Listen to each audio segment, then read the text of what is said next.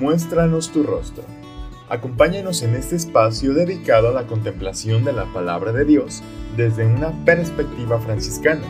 El programa es un espacio pensado para ti y tiene como fin mostrarte el rostro misericordioso del buen Dios, desde la teología, la filosofía, la reflexión, el humanismo franciscano, la música, la psicología y la espiritualidad y todo aquello que nos recuerde que nuestra patria está en el cielo junto a Dios. Muéstranos tu rostro, donde cabemos todos. Conduce Fray Monchis. Hola, ¿qué tal queridos hermanos, hermanas? Muy buenos días, paz y bien, les saludo con mucho gusto. Yo soy Fray Monchis y estamos en su programa Muéstranos tu rostro por Radio UDEM 90.5. Los invitamos a que se comuniquen con nosotros a las líneas de la cabina de Radio UDEM 8183 36 6162 y 8183 36 4203. Les recuerdo que también estamos en Spotify como De Café Podcast.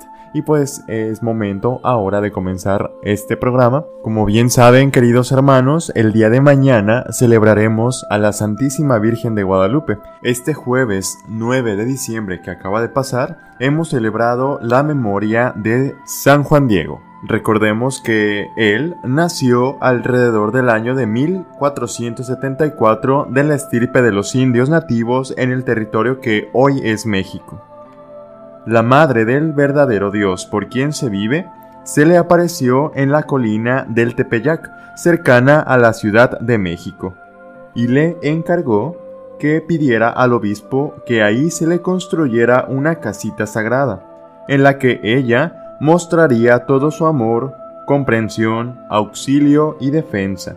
Juan Diego, que era un varón dotado de una fe purísima, con su humildad y fervor, consiguió que en ese lugar se edificara una ermita en honor a la Santísima Virgen María de Guadalupe. Ahí descansó en el Señor en el año de 1548. El relato más antiguo sobre las apariciones de la Santísima Virgen al indio Juan Diego en el Cerro del Tepeyac es llamado Nican compuesto en lengua náhuatl a mediados del siglo XVI. El autor contemporáneo a los hechos reproduce los giros y tratamientos coloquiales típicos y candorosos que Nuestra Señora sostiene con el vidente. Es la plática amorosa y confiada de un hombre sencillo con su madre. La historia comienza en el mes de diciembre de 1531. Por entonces, cuenta el Nican Mopowa, Diez años después de conquistada la Ciudad de México, se suspendió la guerra y hubo paz en los pueblos, y así comenzó a brotar la fe, el conocimiento del verdadero Dios por quien se vive. La evangelización avanzaba a grandes pasos. Parecían ya lejanos aquellos ritos macabros que para contentar a sus ídolos sedientos de sangre se veían obligados a soportar como un yugo pesadísimo los buenos nativos. La liberación del mal y del error que traían los sacramentos y la doctrina de Jesucristo cayó como un bálsamo en el corazón de aquel pueblo, y la gracia obró en el maravilloso milagro de la conversión. A tan solo 10 años de la llegada de la fe al antiguo reino azteca, quiso Dios mostrar que ponía bajo el manto de la medianera de todas las gracias su Santísima Madre, la evangelización del nuevo continente. Y sucedió que, se lee en el Nican Mopogua, que había un indito, un pobre hombre del pueblo, de nombre Juan Diego, según se dice, natural de Cuautitlán. Un sábado, a hora muy temprana, se encaminó a la Ciudad de México para recibir la instrucción en la doctrina cristiana. Al pasar junto a un pequeño cerro llamado Tepeyac, oyó cantar sobre el cerrito como el canto de muchos pájaros preciosos. Maravillado, aquel hombre creía hallarse en el paraíso, y cuando cesó de pronto el canto, cuando se hizo el silencio, oyó que le llamaban de arriba del cerrito y le decían, Juanito, Juan Dieguito. Muy contento se dirigió a donde la voz procedía y vio a una noble señora que allí estaba de pie, y lo llamó para que se acercara a ella. Llegando a su presencia, se maravilló mucho de su sobrehumana grandeza. Su vestidura era radiante como el sol, y la piedra, el risco en el que estaba de pie, lanzaba rayos resplandecientes. Juan Diego se postró y escuchó su palabra, sumamente agradable, muy cortés. como de quien lo atraía y estimaba mucho. Ella le dijo, Juanito, el más pequeño de mis hijos, ¿a dónde vas? Él respondió, Señora y niña mía, tengo que llegar a tu casa de México, Tlatelorco, a seguir las cosas divinas, que nos dan nuestros sacerdotes delegados de nuestro Señor. Enseguida, la Santísima Virgen comunicó a Juan Diego cuál era su voluntad. Sabe y ten bien entendido tú, el más pequeño de mis hijos, que yo soy la siempre Virgen María, Madre del verdadero Dios por quien se vive, del Creador de los hombres, del que está próximo y cerca, el dueño del cielo, el Señor del mundo. Deseo vivamente que aquí me levanten un templo para en él mostrar y dar todo mi amor, compasión, auxilio y defensa, porque yo en verdad soy vuestra madre compasiva, tuya, y de todos vosotros que vivís unidos en esta tierra, y de las demás variadas estirpes de hombres, mis amadores, que me invoquen, me busquen y confíen en mí. Allí escucharé su llanto, su tristeza, para remediar y curar todas sus penas, miserias y dolores. Después, Nuestra Señora le ordenó que se presentara ante el obispo Fray Juan de Zumárraga, obispo franciscano, para hacerle saber su deseo y concluyó y ten por seguro que lo agradeceré bien y lo pagaré, porque te haré feliz y merecerás mucho que yo recompense el trabajo y fatiga con que vas a procurar lo que te encomiendo. Mira que has oído mi mandato, hijo mío, el más pequeño. Anda y pon todo tu esfuerzo.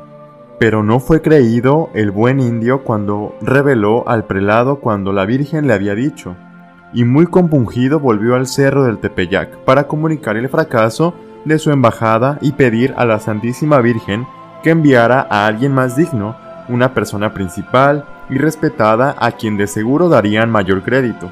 Pero escuchó esta respuesta. Oye, hijo mío, el más pequeño, ten entendido que son muchos mis servidores y mensajeros, a quienes puedo encargar que lleven mi mensaje y hagan mi voluntad. Pero es de todo punto preciso que tú mismo solicites y ayudes y que con tu mediación se cumpla mi voluntad.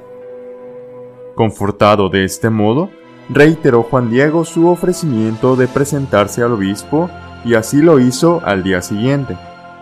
Después de ser interrogado, tampoco en esta ocasión fue creído. Fray Juan le pidió una señal inequívoca de que era la reina del cielo quien le enviaba. Juan Diego se presentó de nuevo a la Virgen en Tepeyac para dar sus explicaciones y la señora le prometió entregarle una señal irrefutable al día siguiente. Pero Juan Diego no volvió porque al regresar a su casa encontró a su tío Juan Bernardino en trance de muerte. Buscó un médico, pero ya era inútil. Transcurrió esa jornada y al llegar la noche, su tío le rogó que buscara a un sacerdote para confesarse y bien morir.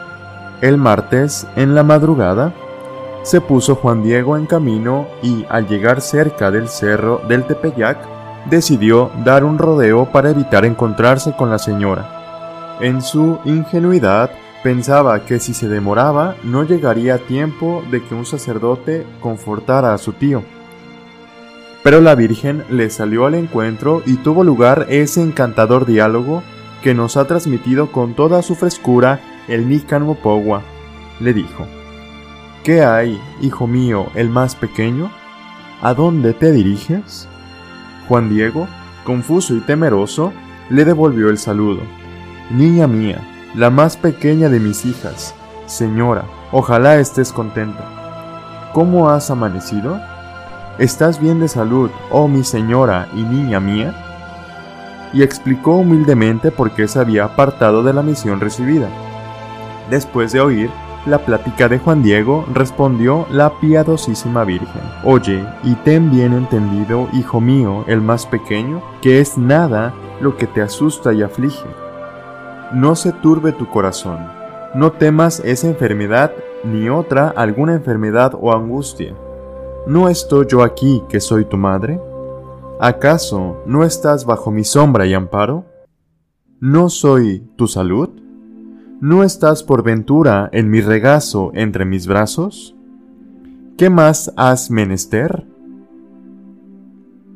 Es bien conocido el desenlace de la historia, el prodigio de las rosas florecidas en la cumbre del cerro que fueron depositadas en la tilma de Juan Diego por la Virgen y llevadas a Fray Juan de Zumárraga como prueba de las apariciones, y como al desplegar Juan Diego su tosca prenda, apareció la maravillosa imagen no pintada por mano de hombre que todavía hoy se conserva y se venera.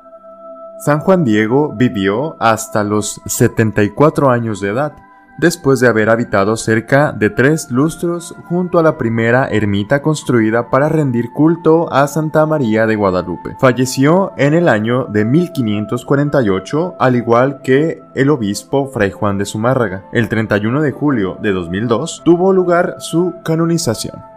En poco tiempo, la devoción a la Virgen de Guadalupe se extendió de manera prodigiosa. Su arraigo en el pueblo mexicano es un fenómeno que no tiene fácil comparación. Puede verse su imagen por todas partes y se cuentan por millones los peregrinos que acuden con una fe maravillosa a poner sus intenciones a los pies de la milagrosa imagen en su villa de México.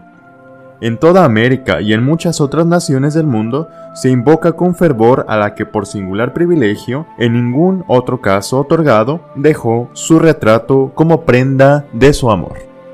En la Ciudad de México, el día 31 de julio de 2002, el Papa Juan Pablo II decretó lo siguiente. La mirada de Dios Padre se posó en el humilde indio mexicano Juan Diego, a quien enriqueció con el don de renacer en Cristo, de contemplar el rostro de María Santísima y de aportar su colaboración para la evangelización de todo el continente americano, de lo que se colige cuán ciertas son las palabras con las que el apóstol Pablo nos enseña la pedagogía de Dios para llevar a cabo su obra de salvación. Dios ha elegido a los insignificantes y despreciados del mundo, es decir, a los que no valen nada, para reducir a la nada a los que creen valer algo, de manera que nadie pueda presumir delante de Dios. Este bienaventurado, a quien se le dio el nombre de Cuautlatoaxin, que quiere decir águila que habla, nació alrededor del año de 1474 en Cuautitlán, perteneciente al reino de Texcoco. Siendo ya adulto y casado, abrazó el Evangelio y juntamente con su esposa fue purificado con el agua bautismal proponiéndose vivir bajo la luz de la fe y de acuerdo a las obligaciones asumidas ante Dios y la Iglesia. En el mes de diciembre del año de 1531, yendo de camino hacia el lugar llamado Tlatelolco, tuvo la aparición de la verdadera Madre de Dios, quien le mandó que solicitara del obispo de México la edificación de un templo en el lugar de la aparición.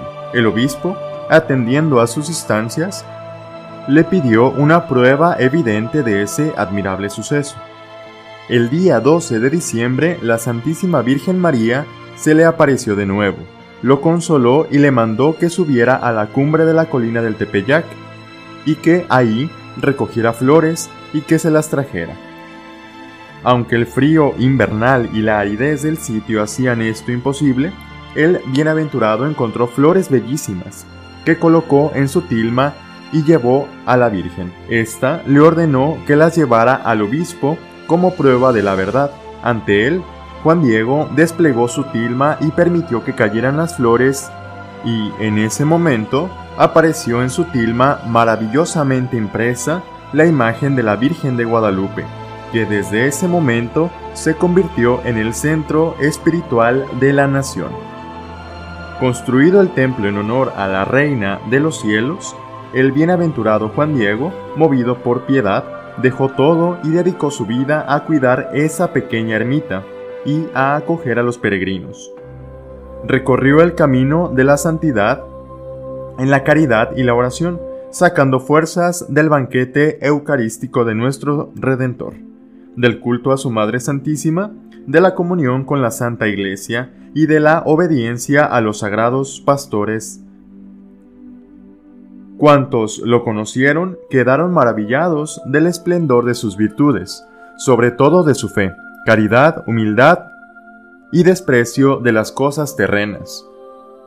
Juan Diego observó fielmente el Evangelio en la sencillez de la vida cotidiana, sin que se avergonzara de su condición de indígena, del todo consciente de que Dios no hace distinción de razas ni culturas y que a todos invita a convertirse en sus hijos.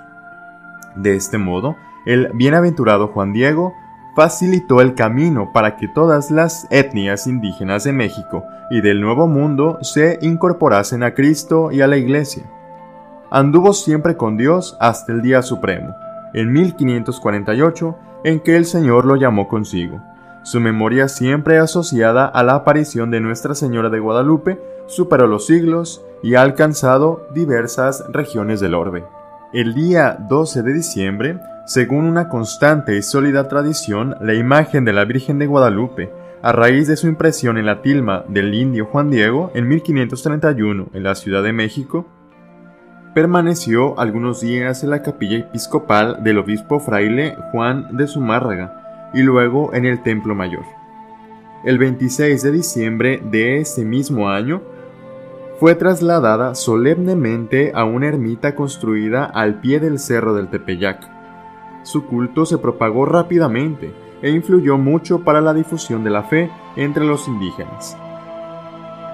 Después de habérsele construido sucesivamente otros tres templos al pie del cerro, se construyó el actual, que fue terminado en el año de 1709 y elevado a la categoría de basílica por San Pío X en el año de 1904. En 1754, Benedicto XIV confirmó el patronato de la Virgen de Guadalupe sobre toda la Nueva España, desde Arizona hasta Costa Rica, y concedió la primera misa y oficio propios. Puerto Rico la proclamó su patrona en 1758. El 12 de octubre de 1895 tuvo lugar la coronación pontificia de la imagen, concedida por León XIII el cual había aprobado un año antes un nuevo oficio propio. En 1910, San Pío X la proclamó patrona de América Latina. En 1935, Pío XI la nombró patrona de las Islas Filipinas y en 1945 Pío XII le dio el título de Emperatriz de América. La veneración a la Virgen de Guadalupe despierta en el pueblo una grande confianza filial hacia ella, ya que se presenta solícita para dar auxilio y defensa en las tribulaciones. Es además un impulso hacia la práctica de la caridad cristiana al mostrar la predilección de María por los humildes y necesitados y su disposición para remediar sus angustias. A continuación les comparto el himno que se reza en el oficio de lectura de esta solemnidad. Eres mujer de casa y además peregrina, dedicada a lo tuyo como madre y esposa, pero sigues la huella por donde Dios camina y estás de corazón en cada cosa. Estás en la montaña antes del alba, que el amor te apresura, y en cualquier otro Belén por esperar que nazca de nuevo Dios y preparar su cuna. Te haces de nuestra raza, pronuncias nuestra lengua con dulzura y nos pides que hagamos una casa, para en ella mostrarnos tu sin igual ternura. Bajas, subes, que para eso eres ave, ayer por el Calvario por el cielo, hoy por la patria suave, y en pos de ti volamos en tu vuelo.